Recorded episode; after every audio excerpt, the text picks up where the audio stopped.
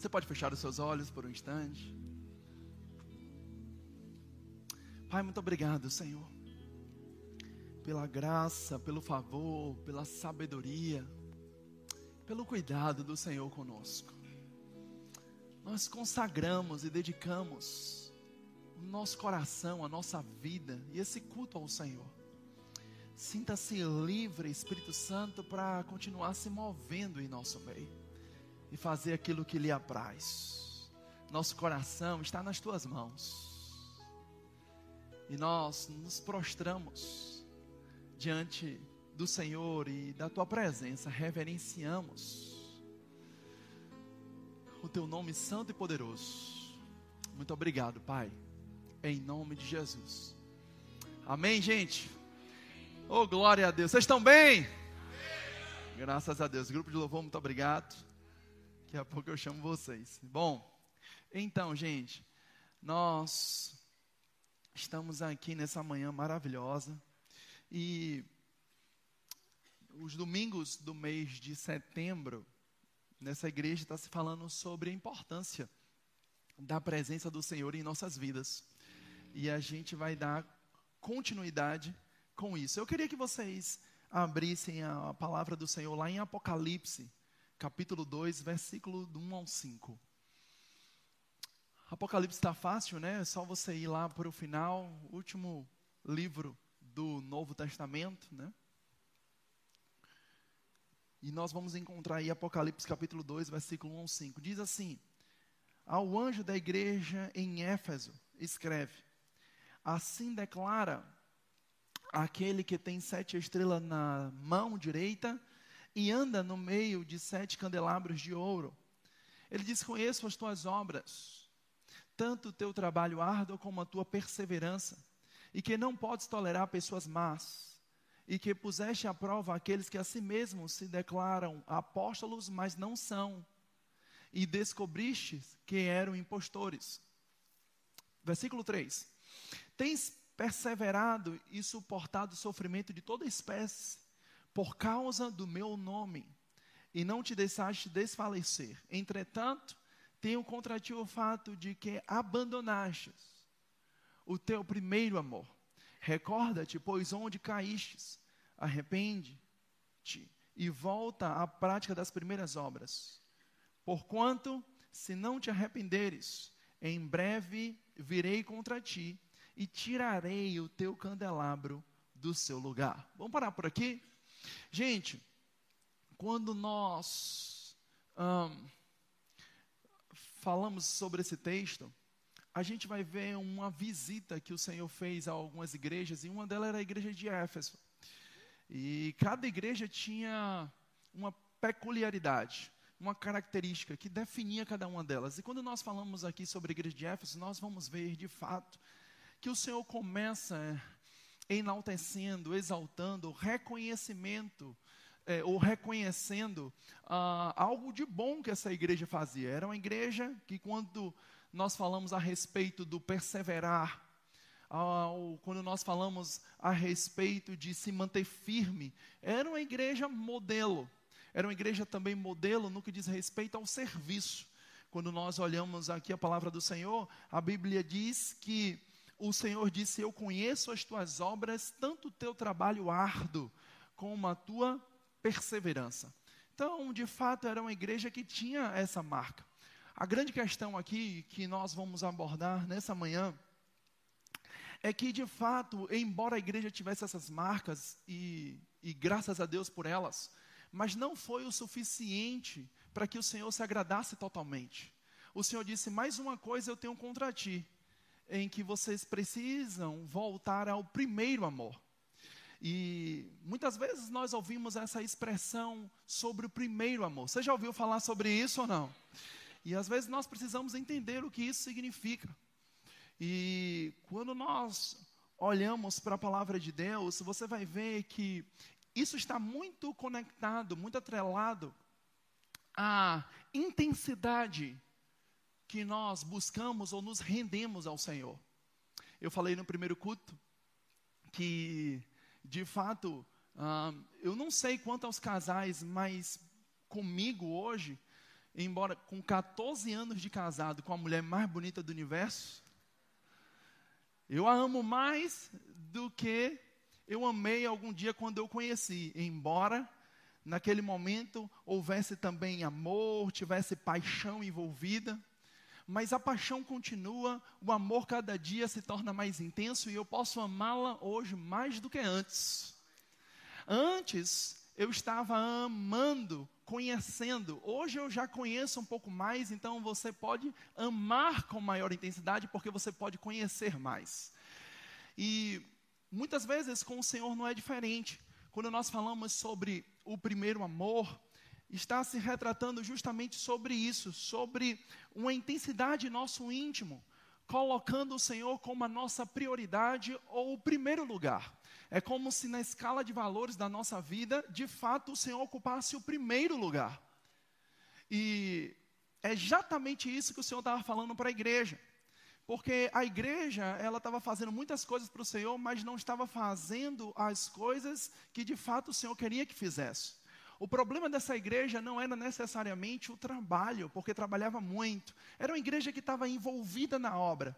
Às vezes a gente pode até ter essa impressão de que o amor de alguém pelo Senhor se esfria quando ele de repente não se envolve tanto com a igreja, de repente não frequenta todos os cultos, diferente, não sobe aqui para dar um testemunho e a gente diz: rapaz, parece que ele está um pouquinho distante, parece que ele está um pouquinho frio. Mas na realidade, Jesus vem quebrar isso. Porque se tinha uma igreja que era modelo nesse envolvimento, era a igreja de Éfeso. Mas o Senhor diz: mas não é a questão do que você faz, é a questão de como faz. Isso faz toda a diferença. Então, a questão aqui que estava em jogo não é necessariamente uh, o envolvimento com a obra, mas o envolvimento com o Senhor da obra. O Senhor não descarta, nem desmerece todo o sacrifício, o empenho que aquela igreja estava produzindo. Mas o Senhor estava mostrando que existia ainda uma condição que eles ainda não tinham alcançado, ou melhor, alcançaram e deixaram de permanecer nela. E a gente precisa entender isso porque a presença do Senhor é o bem mais precioso que a gente pode ter. Não faz sentido, irmãos, ah, nós vivermos na terra, uma vez que conhecemos a presença do Senhor, sem desfrutar dela. É como o apóstolo Paulo disse: ah, para mim o viver é Cristo, o morrer é lucro. E essa tem que ser a nossa consciência de quê? De que não basta apenas se envolver com as coisas, mas se envolver com o Senhor. O que Deus quer é que a gente não ande no automático. Não faça por fazer. Não frequente o culto por frequentar. Está comigo ou não? Eu falei no primeiro culto que muitas vezes as pessoas, o grande problema, e quando eu falo isso, eu não estou falando de você, não, é das pessoas lá fora, tá bom? Muitas vezes as pessoas estão indolentes. E essa palavra indolentes, no grego vem da palavra nortros. E essa palavra significa ah, pessoas apáticas. Pessoas que demoram a responder. Eu, por um tempo, pensei que indolência era preguiça, mas não tem nada a ver. Indolência é aquelas pessoas apáticas. Aquelas pessoas que você não sabe para que veio Aquela pessoa que muitas vezes você simplesmente imagina que elas estão no estágio, mas elas estão em um outro. Alguém que você espera mais dela e ela não corresponde àquilo que você espera. Exatamente isso que o Senhor estava olhando para a igreja de Éfeso. Na verdade, indolência é como se você ligasse um carro e, embora ele tivesse ligado, mas ele está no ponto morto. Ele não sai. Você olha para ele, está funcionando, mas não está em movimento. E nós precisamos tomar cuidado com isso, porque era exatamente esse problema que a igreja de Éfeso estava enfrentando, irmãos. Estava envolvido com a igreja, estava envolvido com a obra, estava no ativismo ministerial, né? Estava tão ali impregnado que você olhasse para ela, você diria assim: Uau, é um modelo de crente é um modelo de cristão, eu posso me espelhar. Mas o fato é que não era uma questão do exterior, era uma questão do interior. Não era questão do que estava por fora, era uma questão do que estava por dentro. Uau. A grande questão é que muitas vezes o Senhor não qualifica alguém como um homem qualifica. Quando Samuel foi ungir Davi como rei de Israel, então Samuel olhou para Saul, ou desculpa, Samuel olhou para os filhos de Jessé e olhou e encontrou ali alguns comportes de rei, coração de rei. Deviam ter pessoas preparadas para exercer isso. Mas o Senhor trouxe uma advertência para Samuel. Disse: Samuel, você vê, ou os homens veem o exterior, mas eu vejo o coração. Em outras palavras, é exatamente o que Jesus estava dizendo para os fariseus e mestres da lei, dizendo assim: ó, a sua boca, os seus lábios me louvam, mas o seu coração está longe de mim. A questão não é o que sai da boca, é o que sai do coração.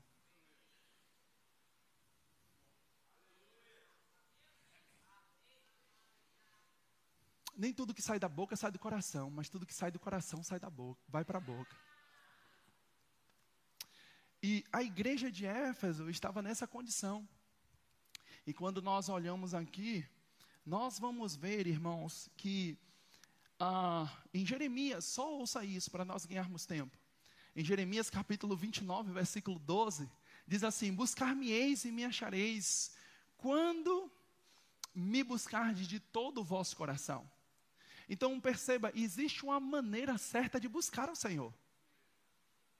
A gente não busca a Deus de qualquer forma, ou da forma que nós achamos que devemos buscar. Ele está trazendo um modelo. Ele está dizendo: a forma de me buscar e a forma de eu me revelar é quando você busca sem reserva. É quando você se entrega totalmente. É quando você se rende à minha presença. É quando você me valoriza. É quando eu me torno importante para você. Então isso é buscar de todo o coração. Não é o que você faz com as mãos, é o que você faz com o coração. E quando nós olhamos aqui ah, a palavra do Senhor, ah, a gente começa a observar algumas coisas, porque ele diz algo interessante, e ele usa a palavra abandonar. Ele diz, porque abandonastes o primeiro amor. E essa palavra abandonar, segundo uh, o dicionário Strong, traz uma palavra como enviar para outro lugar, mandar embora ou partir. E ele traz um exemplo como um marido que se divorcia da sua esposa. O que, é que essa palavra abandonar o Senhor estava querendo dizer? O Senhor estava querendo mostrar que essa palavra abandonar não era um mero acidente ocasional, mas era algo intencional. Era algo que as pessoas de repente fizeram, embora soubesse de que estava fazendo era errado, mas trataram com leviandade. E sabe, irmãos, deixa eu te falar uma coisa. Ah, a grande questão hoje do Evangelho é muitas vezes o que as pessoas, como as pessoas estão tratando o Senhor e a sua presença, consequentemente a sua palavra. A gente precisa entender sobre mais sobre essa questão de leviandade, porque leviandade significa aquilo que não tem valor, aquilo que é leve. Leviandade é tratar como comum. Quando você compra um, um, um, um móvel, então você percebe que é diferente de antigamente ele é mais leve, tem pouca duração. Isso é leviandade. E se tem uma coisa que nos afasta desse primeiro amor, é tratar as coisas do Senhor como comum, de maneira leviana, a qualquer custo, a qualquer preço. E é exatamente isso, irmãos, que o Senhor está falando quando ele disse: abandonastes. É como um marido que se separa, é o exemplo que traz o dicionário bíblico Strong. Ou seja, de maneira intencional, programada, não de maneira acidental, sabendo que está errado, mas tolerando o erro.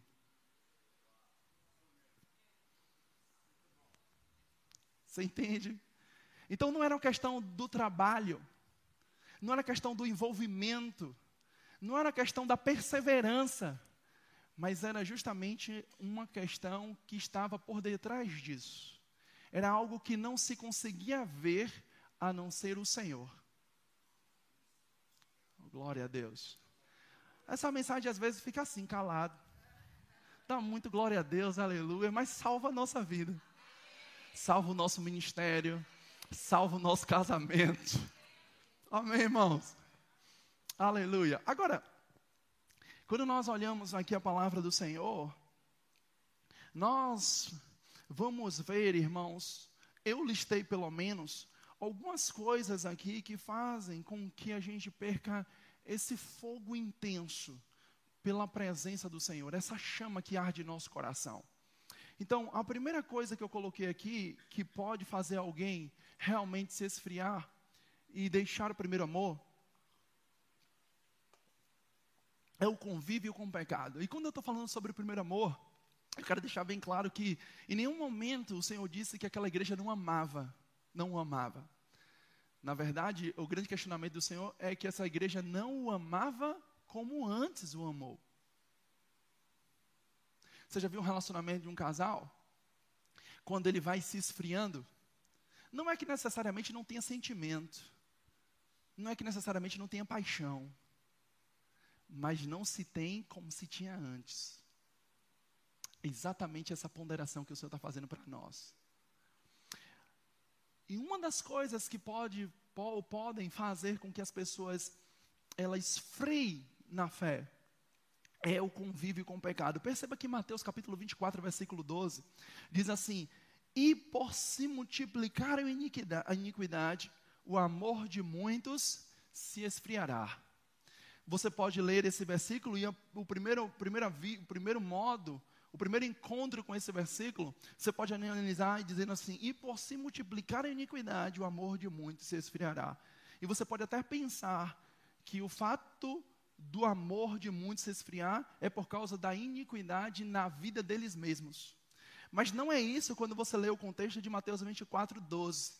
Quando você lê o contexto de 24, 12, está falando justamente sobre a oportunidade de nós estarmos sendo tolerantes com o pecado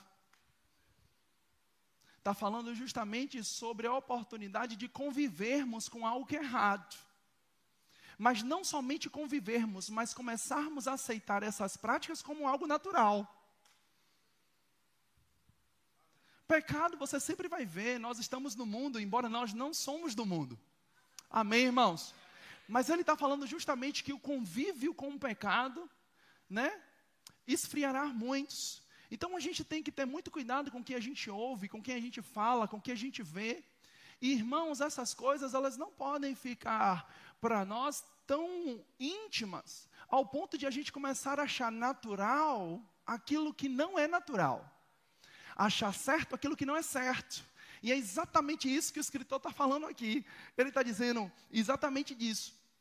Que muitas vezes, por se multiplicar a iniquidade, o amor de muito se esfria. Ou seja, começa a achar que aquilo que parecia não ser tão bom, parece achar que talvez seja bom. E a gente precisa uh, ter cuidado com isso, porque a Bíblia traz um exemplo de um homem que viveu em uma cidade que talvez essa cidade foi a mais promíscua que talvez a Bíblia tenha relatado, Sodoma e Gomorra. E a Bíblia está falando sobre Ló. E ela diz algo interessante sobre Ló. Lá em 2 Pedro, capítulo 2, versículo 6 e 9, diz assim: Reduzindo as cinzas da cidade de Sodoma e Gomorra, ordenou as ruínas completas, tendo-a posto como exemplo a quantos venham a viver impiamente, e livrou o justo Ló, afligido pelo procedimento libertino daqueles insubordinados. Porque esse justo, pelo que via e ouvia quando habitava entre eles, atormentava sua alma justa cada dia por causa das obras iníquas dele. Depois ele complementa no final, porque o Senhor sabe livrar da provação os piedosos e reservar sobre castigos injustos para o dia do juízo. Então ele está falando de Ló. E quando você olha Ló, você vai ver Ló mesmo em Sodoma e Gomorra, mas embora ele passasse um tempo lá ou estivesse lá, mas Sodoma e Gomorra não estava dentro deles. Era como se ele não tolerasse aquela situação, embora ele tivesse que talvez conviver com aquela situação. É como se Sodoma e Gomorra não tivesse roubado o propósito de Deus no coração dele. Perceba que quando Deus vai livrar Ló de Sodoma e Gomorra, leva anjos não só para livrá-lo, mas livrá-lo a sua família. Mas você percebe, irmãos, que a esposa de Ló, no momento em que ela sai de Sodoma e Gomorra, então ela olha para trás, quando o comando era não olhe para trás. Às vezes a gente está olhando para trás quando o nosso futuro não está lá.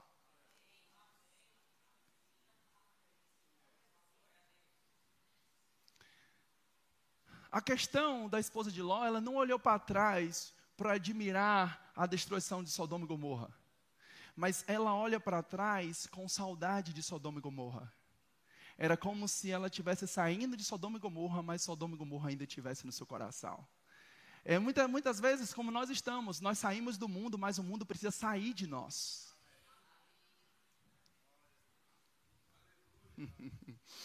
Isso é maravilhoso, porque Estevão, antes de ser apedrejado, lá no livro de Atos, ele traz uma pregação poderosa, uma pregação maravilhosa, e nessa pregação ele costuma dizer o seguinte: ele diz assim, ó, preste bem atenção, o povo saiu do Egito, vocês estão aqui comigo? Preste atenção aqui.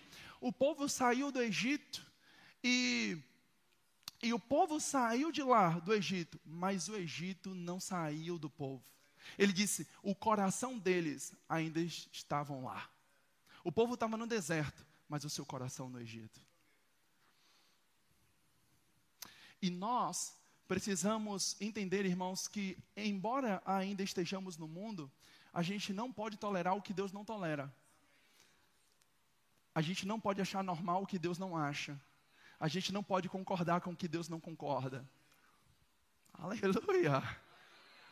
Porque se nós começarmos, por causa desse ambiente, nos acostumarmos e nos moldarmos com esse ambiente, vai se cumprir o texto que nós lemos. E por se multiplicar a iniquidade, o amor de muitos se esfriará. Não é uma questão de você estar em pecado, mas é uma questão de você ah, conviver com isso, aceitando. Oh, glória. Eu posso continuar? Bom, uma segunda coisa que eu queria falar com você que pode muitas vezes nos afastar desse primeiro amor é justamente a falta de profundidade na vida cristã.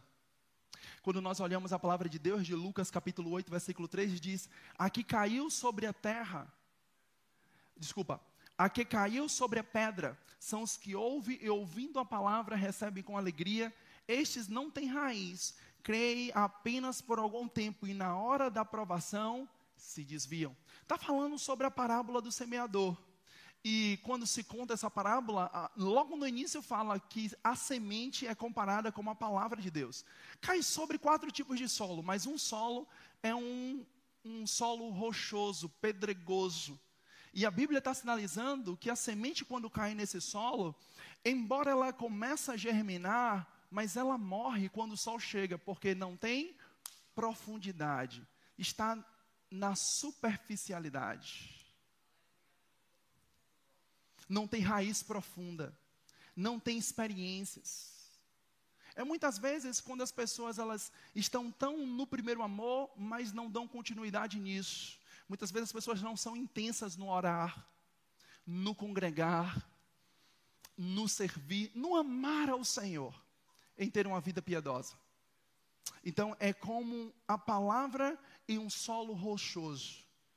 Chega a germinar, mas na primeira adversidade, então sucumbe, perece. Então, a falta de profundidade, muitas vezes nos afastamos do primeiro amor. E a gente precisa ser intenso mesmo. A gente precisa abrir o nosso coração e mergulhar mesmo cada dia mais mergulhando em águas mais profundas em Deus.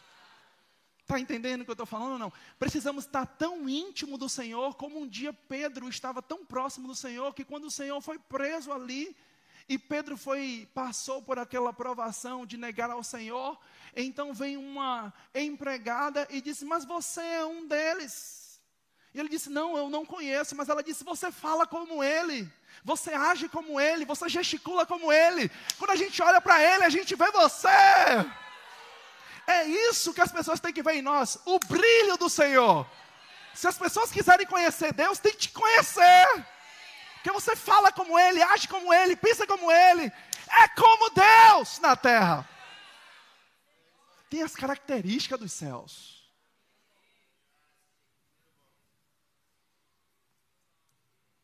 Aleluia. Mas a questão agora não é só profundidade. Ah, quando nós olhamos em Lucas capítulo 8, versículo 7, a Bíblia diz: outra caiu no meio dos espinhos, e estes, ao crescerem com ela, a sufocaram. Então, a terceira coisa que nós precisamos é, impedir que aconteça é a falta de tratamentos em algumas áreas da nossa vida. Perceba que, continuando a parábola do semeador, a terceira semente caiu entre os espinhos. E o Senhor traz essa comparação. Porque uma semente que cai entre os espinhos, ela também brota, ela também germina. Porque no início os espinhos também são pequenos. Mas à medida que ela vai crescendo, os espinhos também.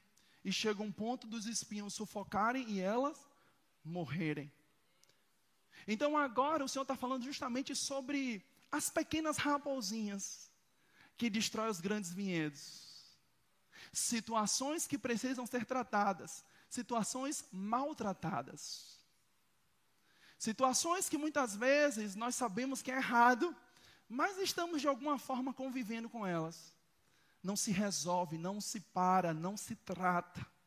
Eu não sei se você sabe, mas ah, a melhor coisa da nossa vida é a gente resolver problema.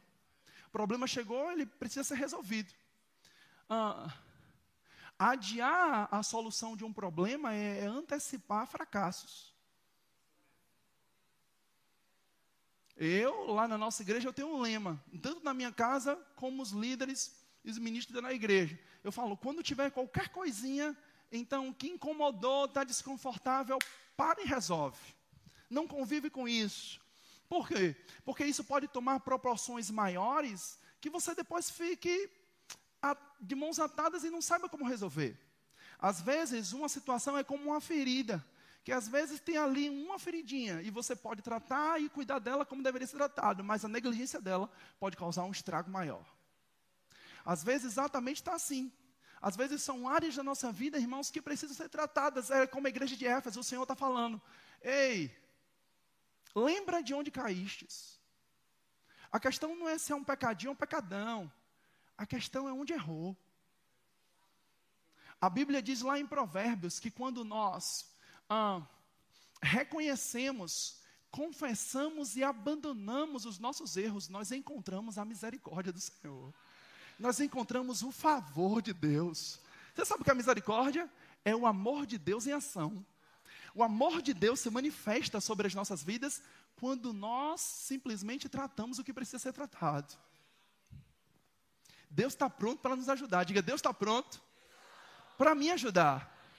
Perceba que em um dado momento da vida do apóstolo Paulo, sofrendo pressões de um lado e do outro. Talvez ali ele tivesse pronto para até ser tentado a desistir do evangelho. Uma opressão gigante sobre a vida dele você vai ler a Bíblia, você vai ver lá em 2 Coríntios, se eu não estiver enganado, no capítulo 12, o apóstolo Paulo ele traz uma lição para nós, porque ele diz assim: Eu roguei ao Senhor três vezes, três vezes eu roguei ao Senhor. É como se Paulo estivesse dizendo assim: Ó, quando eu tenho uma dificuldade, quando eu tenho um problema, eu vou ao Senhor. E o Senhor disse para Paulo: Paulo, escute bem, a questão aqui é que você precisa aprender a depender da minha graça a minha graça, ela te basta. Então Paulo disse: Ok, se agora eu tenho a graça do Senhor operando sobre mim, então que venham as dificuldades, que venham as oposições, porque é na fraqueza que eu sou forte. Mas tem que ir para o Senhor. Quantas vezes, quantas vezes forem necessárias, irmãos, até ser resolvido o problema.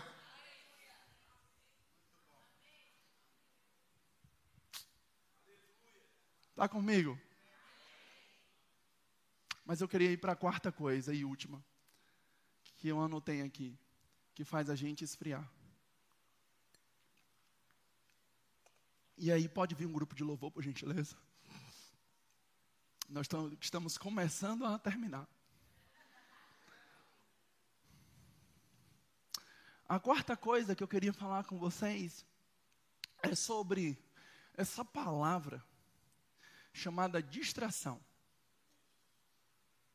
Muitas vezes, o grande problema das pessoas é estarem distraídas. Um, eu ouvi uma frase que diz que quando pode começar a dedilhar, eu ouvi uma frase que diz que quando o diabo quer nos distrair, nos destruir, ele nos distrai. Eu vou repetir. Quando o diabo quer nos destruir, ele nos distrai. Faz com que você perca o foco.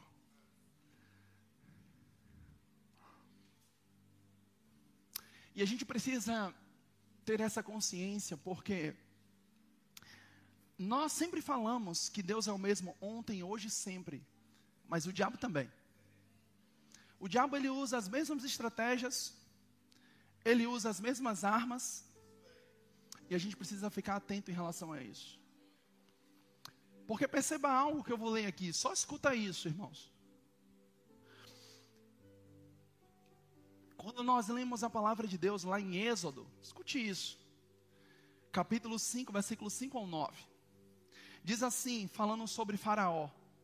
Quando Moisés foi comparecer a Faraó, para que Faraó deixasse o povo ir para o deserto adorar a Deus. E Faraó se levanta para dizer o seguinte: O povo da terra já é muito, e vós os distraís das suas tarefas. Naquele mesmo dia, pois, deu ordem Faraó aos seus superintendentes do povo e aos seus capatazes, dizendo: Daqui em diante, não torneis a dar palha ao povo, para fazer tijolos como antes eles mesmos que vão e ajuntem para si a palha, e exigireis dele a mesma conta de tijolos que antes faziam, nada diminuireis nela. Estão ociosos, e por isso clamam: vamos e sacrifiquemos ao nosso Deus. Agrave-se o serviço sobre esses homens, para que neles se apliquem e não deem ouvidos à palavra mentirosa. A grande questão é que Faraó é uma tipificação do diabo assim como o Egito é uma tipificação do mundo. E agora está dizendo o diabo para o povo que estava pronto para ir para o deserto adorar o Senhor: vamos distraí-los, vamos aumentar a jornada de trabalho, vamos fazer com que eles não pensem, não tenham tempo de vir para a igreja, de adorar o Senhor, de parar, de orar, de passar tempo com Deus. Vamos mudar essa escala de valores. Vamos colocar a outras prioridades. Afinal de contas, temos contas para pagar. Afinal de contas, temos responsabilidade com a nossa família. Afinal de contas, o nosso tempo é temporário. Usando as mesmas estratégias ainda hoje. Então, as pessoas, muitas vezes, elas se entregam, se dão, se doam, dão o melhor de si, são intensas naquilo que fazem, mas não estão fazendo o melhor que elas poderiam para o Senhor. Então o diabo vai trazendo coisas onde o seu tempo cada dia mais fica escasso. E se tivermos de priorizar, que não seja o Senhor. Então, se o povo estiver distraído, então é um povo que é dominado pelo diabo. Se o povo estiver distraído, a gente consegue destruí-lo, porque não tem tempo para Deus.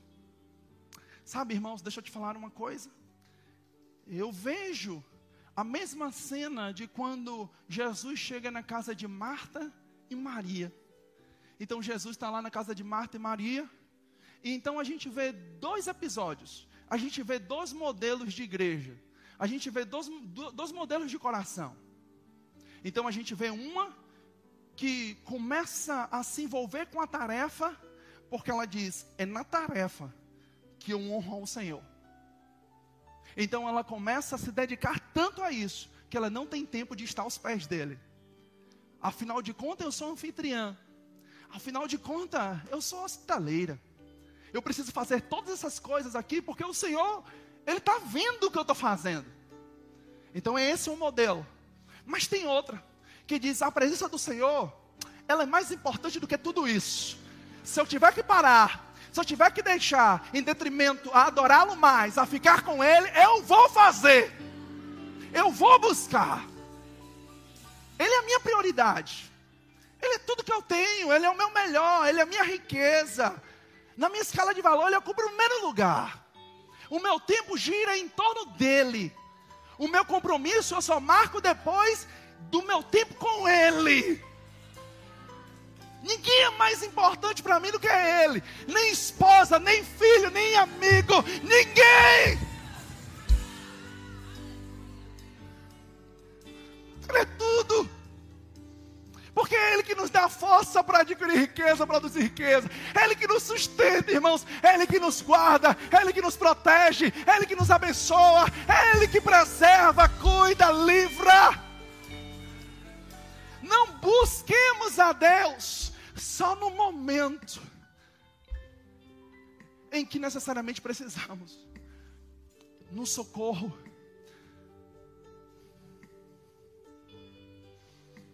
Mas agora está lá um outro modelo de alguém que correu aos pés de Jesus.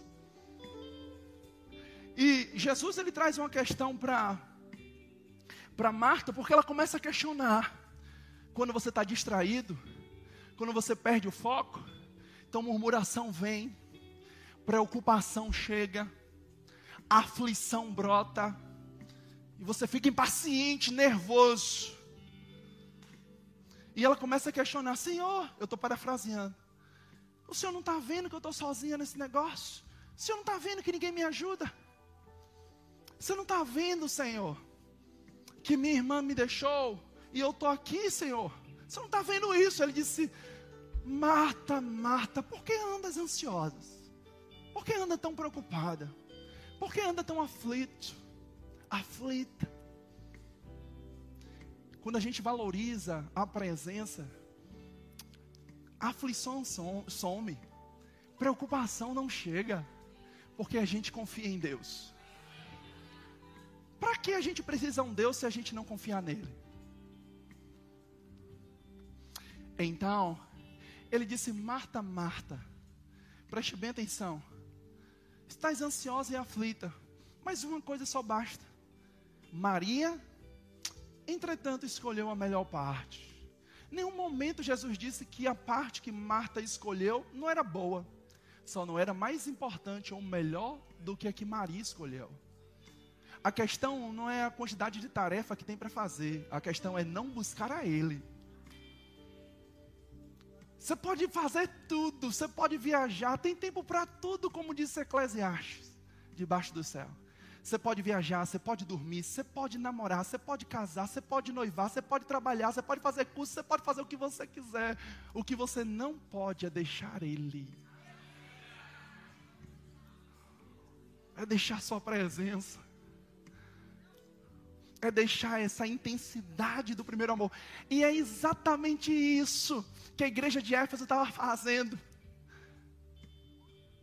Eu volto a repetir, não era questão do Senhor dizer que eles não amavam, mas não amava como antes. Existe um modelo de nós amarmos ao Senhor. Que modelo é esse? É um modelo sem reservas.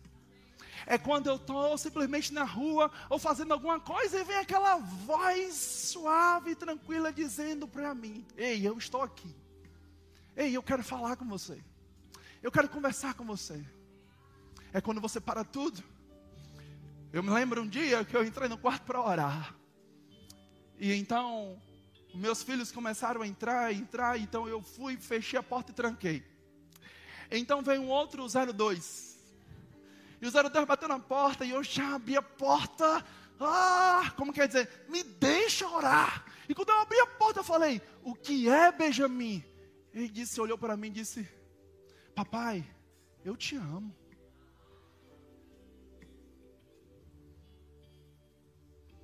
Naquele momento. Então eu me abaixei, abracei ele, e eu falei: Papai também te amo. E às vezes nós precisamos ir assim, na oração, bater na porta do coração de Deus e dizer: Senhor, eu não vim aqui te pedir. Eu não vim aqui, Senhor, para me lamentar. Eu só vim aqui dizer para o Senhor: Eu te amo, eu te adoro. Eu só vim dizer isso para o Senhor. Eu só vim passar meia hora, uma hora, te louvando, te adorando, expressando meu amor pelo Senhor. É isso que eu vim fazer, Senhor. Não é questão de Deus saber. É nesse lugar que o nosso caráter é forjado. É nesse lugar que a gente pensa que vai desistir, não desiste mais. Porque o Senhor começa a se revelar. A gente começa a ser íntimo e conhecer a Sua presença. Escuta o que eu vou lhe dizer e nunca esqueça disso. O poder, a manifestação, a unção você sente, mas presença se conhece. Se conhece. Uau! Aleluia! Que a gente possa conhecer mais o Senhor do que qualquer uma outra pessoa. Que a gente possa dizer: Uau, o Senhor está aqui. A Sua presença é real. Pois não, Senhor.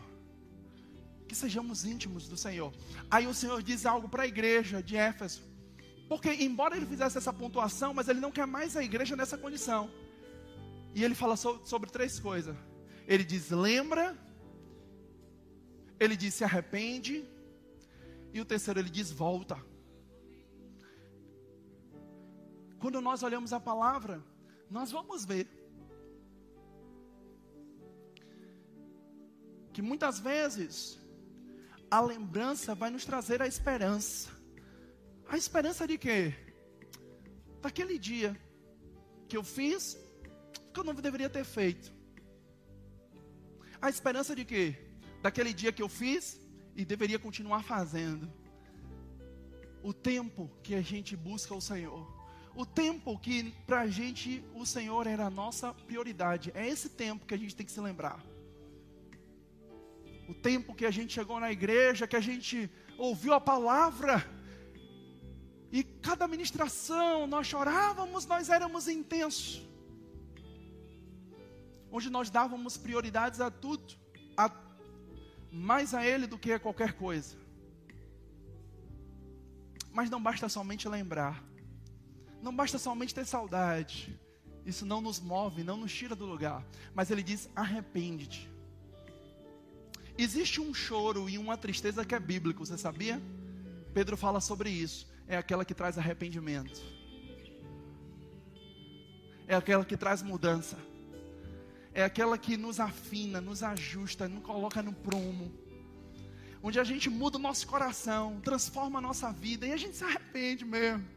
E diz: Senhor, me perdoa. Eu estou arrependido. Eu falhei. Então agora o Senhor se posiciona, Jesus como nosso advogado, e diz: Senhor, Pai, ali está um coração arrependido. E a gente se mantém na proteção divina. Mas ele disse para nós: não só lembra, não só se arrepende e permanece no mesmo lugar. Ele diz: volta.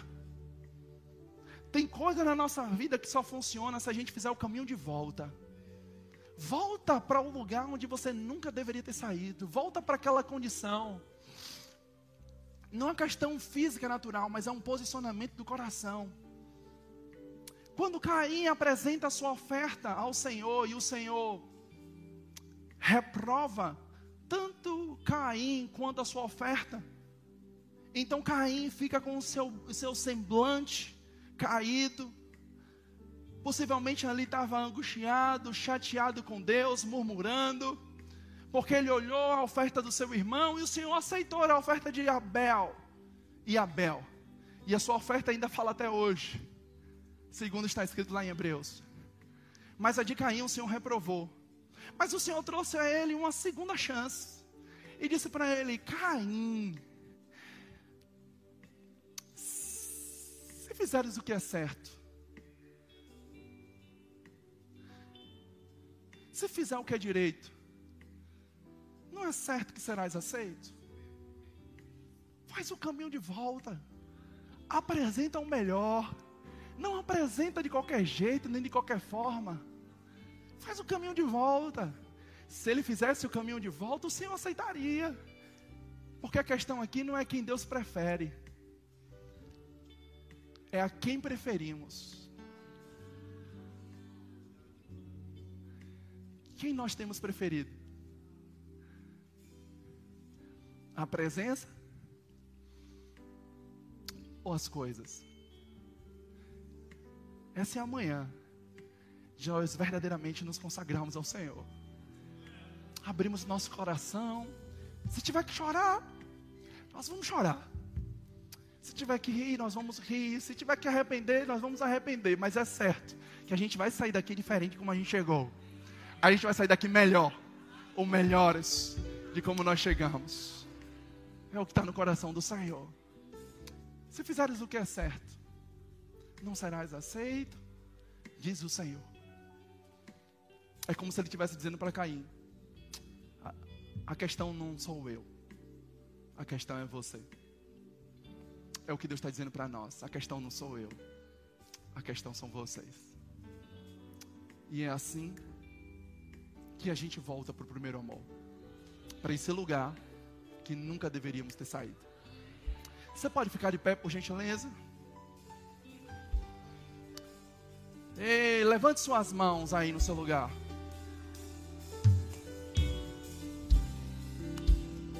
Ei, aleluia! Abre agora o seu coração. Escancara o seu coração para o Senhor. Se prostra diante do Senhor. Confessa o que precisa ser confessado. Deixa o que precisa ser deixado.